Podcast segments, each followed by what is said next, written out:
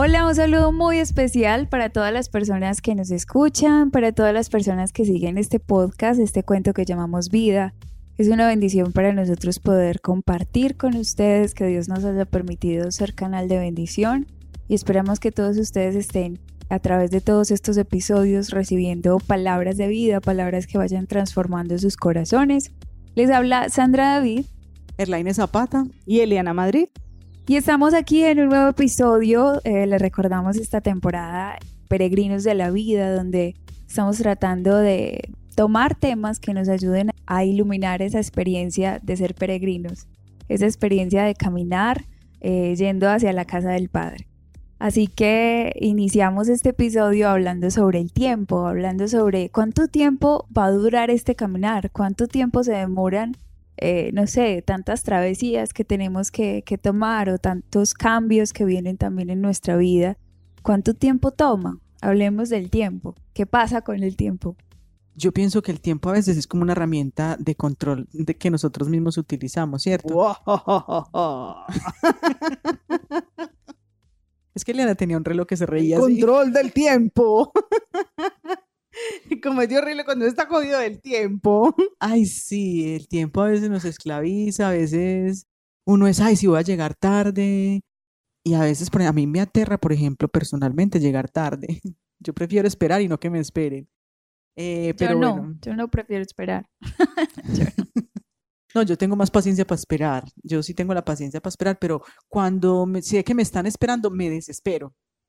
me parece como incómoda la, la, cuestión. Sí, sí.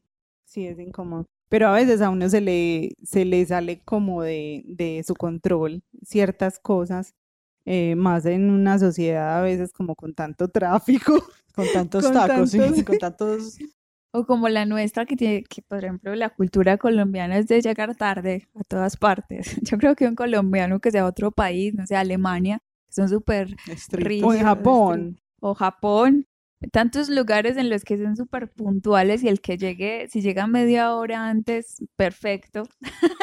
Pero nosotros eso tendríamos que cambiar el chip completamente porque aquí estamos acostumbrados a como al que llegó tarde, sí, tranquilo, siga normal, como si nada. Pero sí, no. no pasa nada y es más, el que llega tarde es, ay, qué pena, ¿Cuál pena? A veces me ha provocado decir, ¿cuál pena? sí, confiese que en realidad a usted no le da pena. Si le diera pena, dejaba de llegar tarde. No, no nos da pena, pero ay, qué pena contigo que llegué todo tarde. Y uno, sí, sí, mm, ¿cómo era la pena? El tiempo también tiene la parte de que a veces nosotros mismos perdemos el tiempo. Nos sentamos a perder el tiempo. ¿Por qué? Porque también, y eso pasa en algunas regiones más que en otras, a la gente le gusta hacer pereza, a la gente le gusta la perecita, entonces hay unas regiones que son más perezosos que otros. Entonces uno termina muchas veces perdiendo tiempo. Imagínense que en mi región donde yo vivo eh, celebran el Día de la Pereza. Y la gente sale con camas eh, y hacen marchas y todos acostados. Y yo, ¿qué? ¿Y cómo, hacen una marcha el Día de la Pereza? Pues se llevan la cama y paran y se acuestan. Eso no parece el día de la pereza. El día de la pereza sería no hacer nada. No. Sí, pero Pero uno salir a caminar a montar. Uno hacer una marcha con una cama encima. ¿Qué pereza es esa? Sí. Eso es que camello. Sí, yo me quedé impactada y yo, ¿qué? Sí, ese, el tiempo tiene varias cosas, administrar bien el tiempo, cómo ordeno mi tiempo, ¿cierto? En esta temporada en que estamos, el peregrino lo que debe hacer es como tratar de administrar bien el tiempo. ¿Cómo voy a llevar mejor mi tiempo? Cuando también a veces nosotros mismos nos encontramos con un desorden en mi vida porque entonces no me alcanza el tiempo para todo lo que tengo que hacer en el día. Uno se encuentra muchas personas con eso. Ay, no es que no me alcanza el tiempo. ¿Cómo organizo mejor mi tiempo? ¿Cómo le puedo dar un mejor orden? Porque es que yo siento que termino el día a las 12 de la noche y todavía tengo un montón de cosas por hacer. A mí me ha pasado con algunas personas en los acompañamientos bueno, ¿cómo ordeno mi tiempo? ¿Cómo lo organizo? ¿Cierto? ¿Por qué? Porque es que el tiempo se acaba y a veces dejamos lo más importante para lo último, pero resulta que, como decía Sandrita al inicio, no sabemos cuánto tiempo tenemos. Y precisamente porque ese desorden nos hace o estar en el pasado o estar en el futuro. Porque, ah, no hice tal cosa, o, ah, tengo una cita con tal cosa, pero nunca, si nos ponemos a, a pensar claramente, Nunca estamos en el aquí. Nunca estamos viviendo lo que estamos haciendo. Muchas veces estamos cocinando, lo que sea, pero con la cabeza en otra cosa. Sobre todo, y que a la mayoría nos pasa, estamos orando con la cabeza en otra cosa. en el esposo, en el hijo, en la cocina, en, lo que tengo que hacer, en el arroz. O sea, en tantas cosas. Entonces, una de las cosas del tiempo es el estar. Así como, como se habla del tiempo de, Dios, el kairos, que es el tiempo presente, es el tiempo en el que Él es, el tiempo en el que se es Dios y, pasan las cosas que Él quiere que pasen. Pero, por ejemplo, nosotros, por estar tan, tan pendientes de otras cosas, dejamos de estar, dejamos de vivir. Entonces el tiempo simplemente no existe. El tiempo se convierte en ocupaciones, en chulitos que estoy listo, estoy listo, estoy listo, estoy listo, pero si te llegan a preguntar, ¿viviste algo? ¿No te acuerdas? No te acuerdas de nada de lo que experimentaste porque nunca estuviste. Y entonces así no disfrutaste del paisaje alrededor porque nunca estuviste donde, donde tuviste que estar, sino que siempre estabas como en otras cosas, perdido en otras cosas. Total. Y cuando el peregrino lo que debe estar haciendo es justamente haciendo lo que tiene que hacer, ¿cierto? Lo que para lo cual te encaminaste. Por eso es muy importante, como decíamos en el episodio pasado, usted hacia dónde quiere ir y cuál es el camino que usted va a elegir. Cuando usted tiene eso claro, ¿cierto? Por ejemplo, eh, aquí nosotras tres, cada una eligió su propio camino de servicio en el Señor. Sandrita eligió la música, él y yo elegimos la escucha. Y entonces hemos tratado como de enfocarnos siempre ahí en nuestro camino de servicio hacia el Señor como peregrinas y de alguna manera estamos haciendo lo que tenemos que hacer a lo que sentimos que fuimos llamados, que eso es básicamente una parte muy importante del tiempo, pero que a veces uno también se desvía de esa parte y entonces termina haciendo lo que no tiene que estar haciendo en donde no lo tiene que estar haciendo. Y uno dice, ¿a qué horas me metí en esta vaina? ¿A qué horas resulté yo aquí? ¿Cierto? Pero como decíamos en el episodio pasado, volvamos a retomar, volvamos a caer en nosotros mismos, a entrar en nosotros mismos y retomemos que el tiempo perdido, como dice un dicho aquí en Colombia, yo no sé si se utiliza en otras partes, el tiempo perdido lo cobra Dios, ¿cierto?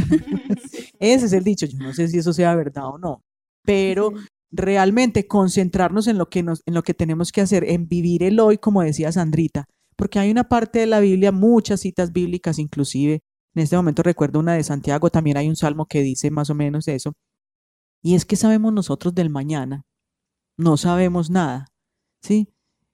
Eso le corresponde al Señor. El futuro le corresponde al Señor. El pasado está allá, en el pasado. Aprendamos a vivir el hoy. ¿Qué puedo hacer en mi hoy con mi tiempo? ¿Sí? Hoy tengo este día, hoy tengo esta oportunidad de vida, hoy tengo esta oportunidad de encontrarme con el Señor, hoy tengo esta oportunidad de servicio para el Señor. ¿Qué voy a hacer? ¿Cómo lo voy a hacer? ¿Con quién lo voy a hacer? ¿En dónde lo voy a hacer? simplemente como buen peregrino estar haciendo lo que tengo que estar haciendo. Eso se llama administrar el tiempo. Ajá. Y como buenos peregrinos, administradores del tiempo, administrar significa que yo no soy dueño. Y ninguno de nosotros es dueño del tiempo. Nadie. Usted no sabe qué va a pasar. No tenemos el control del tiempo. El tiempo también es relativo. Porque el tiempo, cuando usted está esperando, no es tan chévere pero cuando está pasando rico, o a usted no le ha pasado que cuando va en el carro, por ejemplo, cuando va acompañadito, se le hace el tiempo súper rápido y, se le, y llega súper rápido, pues eso es lo que usted percibe, que el tiempo se le va rápido porque va acompañado, porque va entretenido, porque va gozando, entonces... Porque mientras va disfrutando. claro, mientras estás disfrutando, el tiempo no se hace tan pesado, no se hace esa carga, pero cuando usted ay, se sienta a esperar o está haciendo una fila en un banco y, y, eso siempre corre la fila más en la que no está usted, entonces más se desespera y entonces más el tiempo se va haciendo más largo. Y a veces no, es el mismo trayecto, pero todo depende de cómo tú lo percibas, todo depende de cómo tú lo estés viviendo ese tiempo. Por eso la importancia que decían eh, ahora ustedes chicas de vivir el hoy, siempre disfrutar ese, ese hoy, por eso este, este episodio está tan unido al de la libertad que hicimos anteriormente, porque es que usted tiene la capacidad de decidir y el tiempo se vuelve pesado, es por eso, porque entonces si yo lo gozo, va a ser mucho mejor, pero usted decide si lo goza así. Hay un texto bíblico en el que ustedes me hicieron pensar ahorita cuando estaban hablando, es el Salmo 126. Y ese Salmo 126 dice, si el Señor no construye la casa, en vano se cansan los albañiles. Si el Señor no guarda la ciudad, en vano vigilan los centinelas. Es inútil que madruguéis, que veléis hasta muy tarde, que comáis el pan de vuestros sudores. Dios lo da a sus amigos mientras duermen. Uno de los tips para administrar bien ese tiempo es entregar todas esas actividades todo eso que nosotros vamos a hacer todo nuestro tiempo, desde la mañanita entregárselo al Señor. Porque es que si no es Él el que nos ayuda, si no es Él el que, el que nos ayuda a hacer, no, es, no, hay, no hay forma, ¿cierto?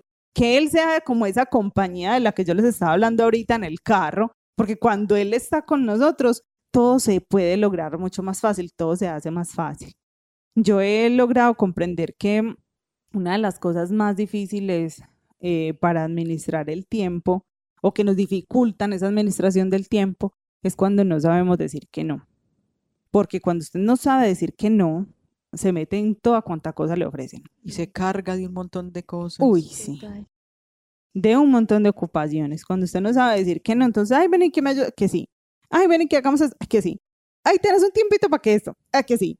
Si usted no sabe decir que no, que porque qué pena decirle a esta persona que no, bueno, ya cada quien sabrá cuáles son sus luchas interiores, porque cuando uno no sabe decir que no es porque hay algo que adentro eh, no lo deja precisamente desagradar al otro, pero entonces empieza a faltarse uno y empieza uno a, a sacrificar otras cosas como el tiempo del ocio, el tiempo del descanso o el tiempo para compartir con las personas importantes de la vida, de cultivar las relaciones y los círculos sociales. Entonces hay que aprender a decir que no si quieres administrar bien el tiempo. Y con lo que tú acabas de decir ahí, Miguel, y como eh, también en este texto de Eclesiastes 3, ¿cierto? Que es sobre la, eh, hay un tiempo para todo. Tú ahorita acabas de mencionar un tiempo para estar haciendo nada, descansando, un tiempo para trabajar, un tiempo para, trabajar, para sembrar, para cosechar. O sea, hay un tiempo para absolutamente todo pero nosotros no tenemos conciencia, porque una de las cosas que, que nos hace mal los administradores del tiempo es que, es que lo desperdiciamos y, y no somos conscientes de él, no lo vivimos a plenitud, porque digamos que estamos en el tiempo de sembrar, pero queremos estar cosechando ya. Sí, somos muy impacientes. Entonces, es como el, una incoherencia tal vez, o el estar también como distraídos que no sabemos muy, muy bien cómo invertir el tiempo que sí tenemos. Ahorita decíamos de, de estar mucho en el futuro o mucho en el pasado, pero no vivimos nada aquí. Mm. Entonces, el, el tiempo que yo tengo hoy para hacer lo que tengo que hacer, lo estoy malgastando tratando de vivir un futuro que desconozco y que tal vez no llegue porque no estoy haciendo lo necesario para que eso pase alguna vez lo escuché que lo que tú quieres que pase en el futuro lo tienes que estar trabajando hoy. Es como decir que, que mi presente es el pasado de mi futuro. Entonces tengo que estar haciendo las cosas, las cosas necesarias. Y una de, de, las cuestiones más fuertes que nos hacemos todos es porque le tenemos como, como cierto cansancio al proceso. Todo tiene un proceso, todo tiene como un tiempo de cocción. Si quieres hacer una torta, te la puedes comer al, momento, tienes que esperar a que se cocine, a que, se haga todo. Eh, si quieres tener una buena relación, tienes que esperar a ser amigo de esa persona, a conocerlo, a, tener eh, actividades que los unan.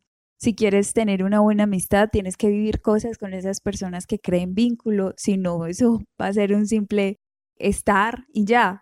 Yo creo que todo en la vida tiene un tiempo y un proceso que a veces nosotros nos queremos adelantar hay veces nosotros queremos que eso, que no, que sea ya. Una de las, de las reflexiones las, las tiene el pueblo de, de Israel, que, que, para dejar la esclavitud se demoraron 40 años para llegar a la tierra prometida y 40 significa eh, en la Biblia el tiempo necesario para que se cumpla su plenitud una revelación, o sea, para que llegue al, al momento de la promesa, que tu corazón esté dispuesto para recibir lo que es tuyo, porque si te dan la bicicleta que tú quieres, pero todavía no sabes montarla, ¿qué vas a hacer con la bicicleta? Si todavía no tienes idea de cómo administrar no está algo, algo diferente. Entonces yo creo que deberíamos hacernos conscientes de qué estamos haciendo hoy, qué estamos dejando de hacer para que las cosas pasen. Me estás diciendo una cosa que me está haciendo pensar en algo sobre la cita bíblica y sobre todo lo que estás, lo que desarrollaste ahí en lo que dijiste. Y es que no, una parte importante que yo creo del tiempo que me estás haciendo pensar es ubicarme en lo que yo tengo que estar haciendo, para no estar haciendo lo que no tengo que estar haciendo. Entonces yo tengo que estar, si estoy sembrando, ubicarme en sembrar y dedicarme a sembrar. ¿Cuánto tiempo? El mismo tiempo te irá diciendo cuánto tiempo tienes que estar ahí, ¿cierto? Y luego pasar a la otra fase, porque sí, lo que decías algo muy cierto. Nosotros somos seres de etapas y desde que nacemos, desde que estamos en el vientre, sabemos que somos seres de etapas. Pero también Eli decía una cosa muy cierta, y es que nosotros nos desesperamos y queremos vivir todo ya. Mm. Entonces, para vivir el tiempo, una otra parte importante, según lo que ustedes están diciendo, es tener paciencia. Ser paciente con mi proceso y entender que todos somos de procesos distintos, que no porque entonces a fulanito, a peranito, a menganita le lo haya vivido más rápido, quiere decir que entonces yo también lo tengo que vivir rápido. No, el camino, como hemos dicho en otros episodios, es distinto para cada quien. Cada quien eligió una parte para, para vivir, un camino para desarrollar, un camino para andarlo. Simplemente dedícate a vivir tu camino y ubicarte en el momento y en el espacio en que te tocó vivirlo, ¿cierto? Entonces me parece que esas son como unas conclusiones de lo que ustedes dos están diciendo. Hay un, pues como una, una frase, como un párrafo corto de Henry Van Dyck. Dice así, el tiempo es demasiado lento para aquellos que esperan, demasiado rápido para aquellos que temen, demasiado largo para aquellos que sufren, demasiado corto para aquellos que se alegran, pero para aquellos que aman el tiempo es eternidad. Y la quería traer en este tema del tiempo, porque ahora les decía que disfrutar del tiempo, disfrutar del camino en el tiempo que nos quede o que nos corresponda o el tiempo que tengamos, el tiempo que tengas con tu familia, el tiempo que tengas con tus hijos, el tiempo que tengas con tu pareja, el tiempo que tengas en el trabajo que tienes, el tiempo que tengas en la misión que tienes. O sea, nos perdemos de disfrutarlo porque a veces nos falta amor. Nos falta amar eso ese tiempo en el que estamos y anhelamos todo el tiempo estar en otra parte. Sandrita ahora lo decía, no estamos aquí, no estamos ahora, estamos a destiempo. Y estamos a destiempo. Y además de estar a destiempo, no estamos amando lo que estamos haciendo, las personas que estamos teniendo a nuestro alrededor. No estamos amando em, los procesos. No, nos falta amor porque cuando el amor está, existe, te lo gozas y ahí no se vuelve este camino tan tedioso y tan cansón. Cuando amamos incluso la enfermedad, que eso es una paradoja. ¿Cómo puedo yo amar esto que es tan, tan, tan difícil, tan, tan doloroso? Cuando abrazamos esa enfermedad y la entendemos y, la ponemos en la cruz quienes somos cristianos y, y entendemos ese valor redentor y lo vivimos con Dios, somos capaces de abrazar esa enfermedad y asumir el tiempo que estamos viviendo, el tiempo de enfermedad, el tiempo de alegría será otro, ¿cierto? El tiempo de la resurrección será uno, el tiempo de la muerte es otro, pero cuando el tiempo está acompañado con el amor, es eterno, el tiempo es eterno y por eso cuando estamos con Dios es mucho más fácil. Y yo ahora les decía que empezáramos a entregar nuestras tareas, nuestros días. Yo recibí un regalo todo bonito es en esta Navidad, una agenda, y venía acompañada de una frase toda hermosa acerca del tiempo. Y esa frase dice que, que me invitaba a sentarme con mi agenda en mano a planear mis días con Dios. Desde bien tempranito sentarme con Él. Y Él me decía, en ese mensaje tan bonito que me llegó ahí, me decía que, que si yo hago eso con Él, entonces voy a ser capaz de focalizarme en lo que realmente tengo que hacer. Y hoy en día vemos una liana con una agenda debajo del brazo. Hizo mucho caso. Es muy juiciosa. Sí, porque es que hay que obedecer también. Sí, esa es una parte importante realmente. Es que la obediencia va ligada a muchas cosas de, que hemos, de las que hemos hablado durante estos episodios. Y el tiempo también, digamos, de alguna manera, hay que obedecer el tiempo en el que estoy. Si el Señor en este momento me puso a sembrar, entonces obedezco que estoy sembrando. Si el Señor me puso a cosechar, entonces obedezco que ya me toca cosechar. Con esperanza mientras estoy sembrando, con esperanza que en algún momento voy a cosechar, ¿cierto? Pero no sembrando, ay, ¿cuándo era que cosecho? Ay, qué presa, ay, ¿qué es esto? Ay, Con amor, como le estabas diciendo ahorita, con amor. Pero sí ser muy conscientes, porque también hay un texto muy lindo que yo no recuerdo, como la cita que es Enséñame, Señor, a calcular mis años. Y, no se los voy a decir la frase, les dejo la tarea para que lo busquen bien pero es como ser esa conciencia también de, Señor, tú eres el dueño del tiempo, me conoces mejor que, que yo. Dame esa sensatez, esa sabiduría para, para aprovechar lo que me vas a dar.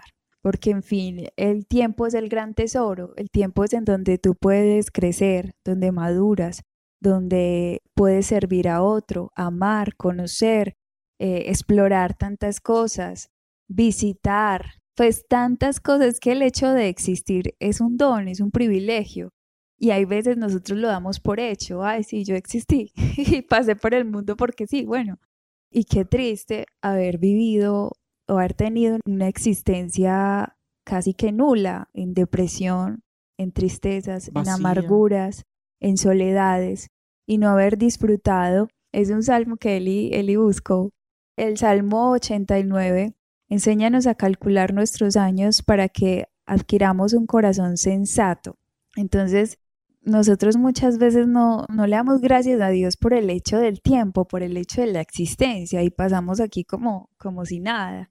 Cuando Él es el que nos lo regala. Cuando nos lo regala a diario, cuando lo permite todo, cuando el sol sale todos los días renovando su misericordia y su amor por nosotros y nosotros todavía con esa sensación de, de nada, cuando tenemos una oportunidad más, una oportunidad de hacer las cosas mejor, de darnos cuenta de que, de que es un tiempo preciado para, para compartir con el otro, para disfrutar del hijo que hay veces por mi trabajo yo estoy dispersa en otras cosas y él está viviendo o creciendo en, en soledades, en ausencias, o disfrutar de una pareja que está ahí a tu lado, pero hace mucho tiempo no le preguntas cómo está, cómo le va, cómo se siente o disfrutar de una mamá, de un papá, de unos hermanos, de la familia, de tantas cosas que nosotros damos por hecho. Y que ahí están. Y que ahí están, y que ahí están. Y se vuelven hasta a veces, Andrita, qué pena que te interrumpa, se vuelven hasta a veces parte del paisaje. Ahí están, pero ni, ni me mosqueo por ellos. Literal, así es. No te das cuenta de nada, entonces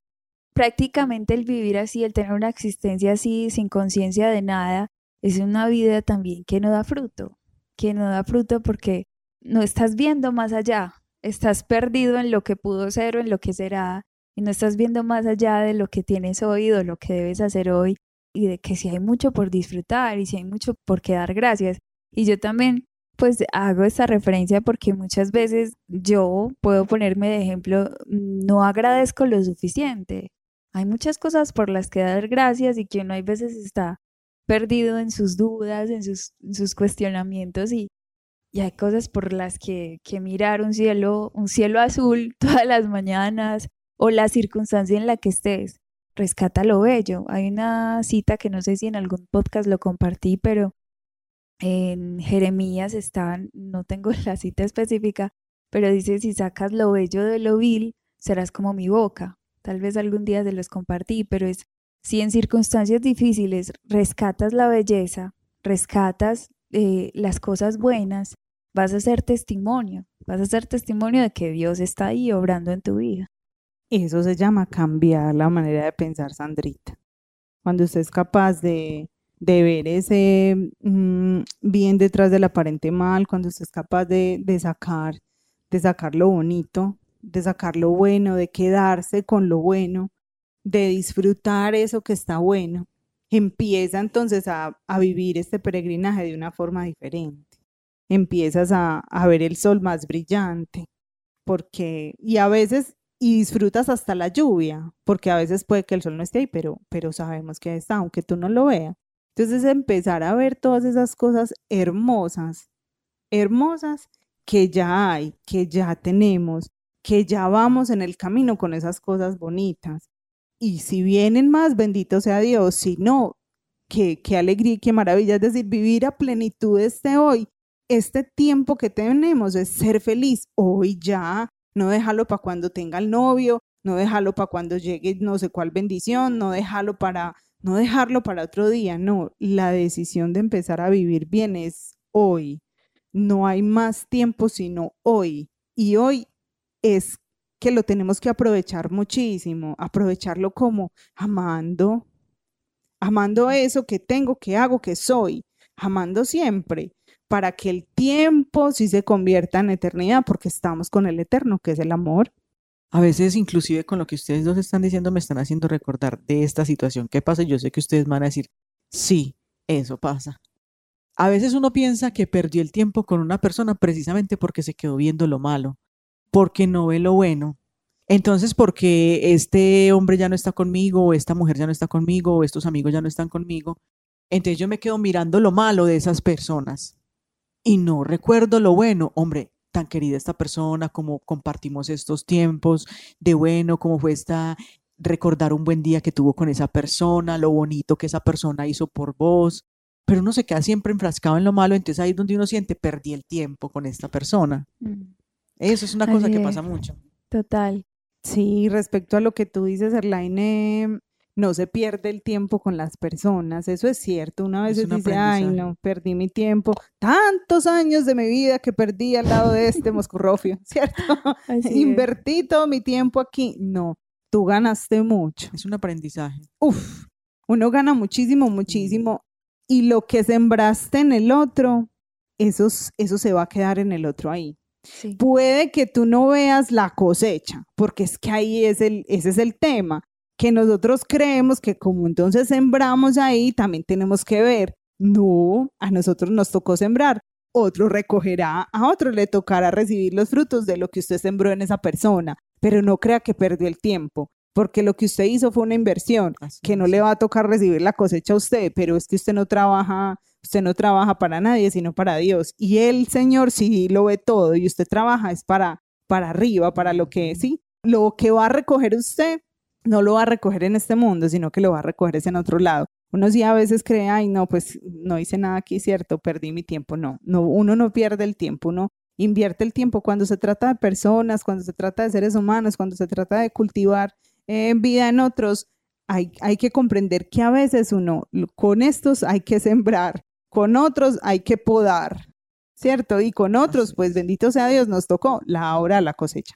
Así sea que usted haya invertido su tiempo para decir, con este tipo de personas no me vuelva a meter porque fue un caos de vida. Sí. Pero fue algo que usted aprendió. Sí. Y además aprendió, seguramente que se conoció también en ese proceso, cómo es usted con ese tipo de personas, por qué le cuesta tanto eh, relacionarse con este tipo de personas, qué le hacen vivir a usted ese tipo de personas. Entonces, siempre, siempre son, son aprendizajes. a mí, a mí, yo recuerdo una, una frase que me llegó una vez en una servilleta de tela y esa servilleta de tela decía, yo gano, o sea, cuando uno emprende algo, gana o aprende.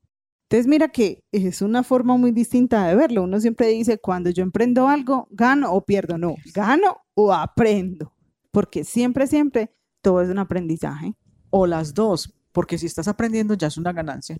Ganar, ganar. Sí. Sabes que yo, yo quiero resaltar algo que tú acabas de decir, Eli, y es, y es el hoy porque sobre todo en el Evangelio de Lucas se habla mucho del hoy de Dios y Dios es siempre presente, Dios es siempre hoy. De hecho, recuerdo ese texto de cuando el, el ladrón justo, pues o el ladrón bueno que estaba al lado de Jesús, lo justo no era, pero bueno, el ladrón bueno que se ha llamado así, eh, que, que, estaba al lado de Jesús y le dice que, que lo lleve al paraíso, pues él le dice, hoy estarás conmigo en el paraíso.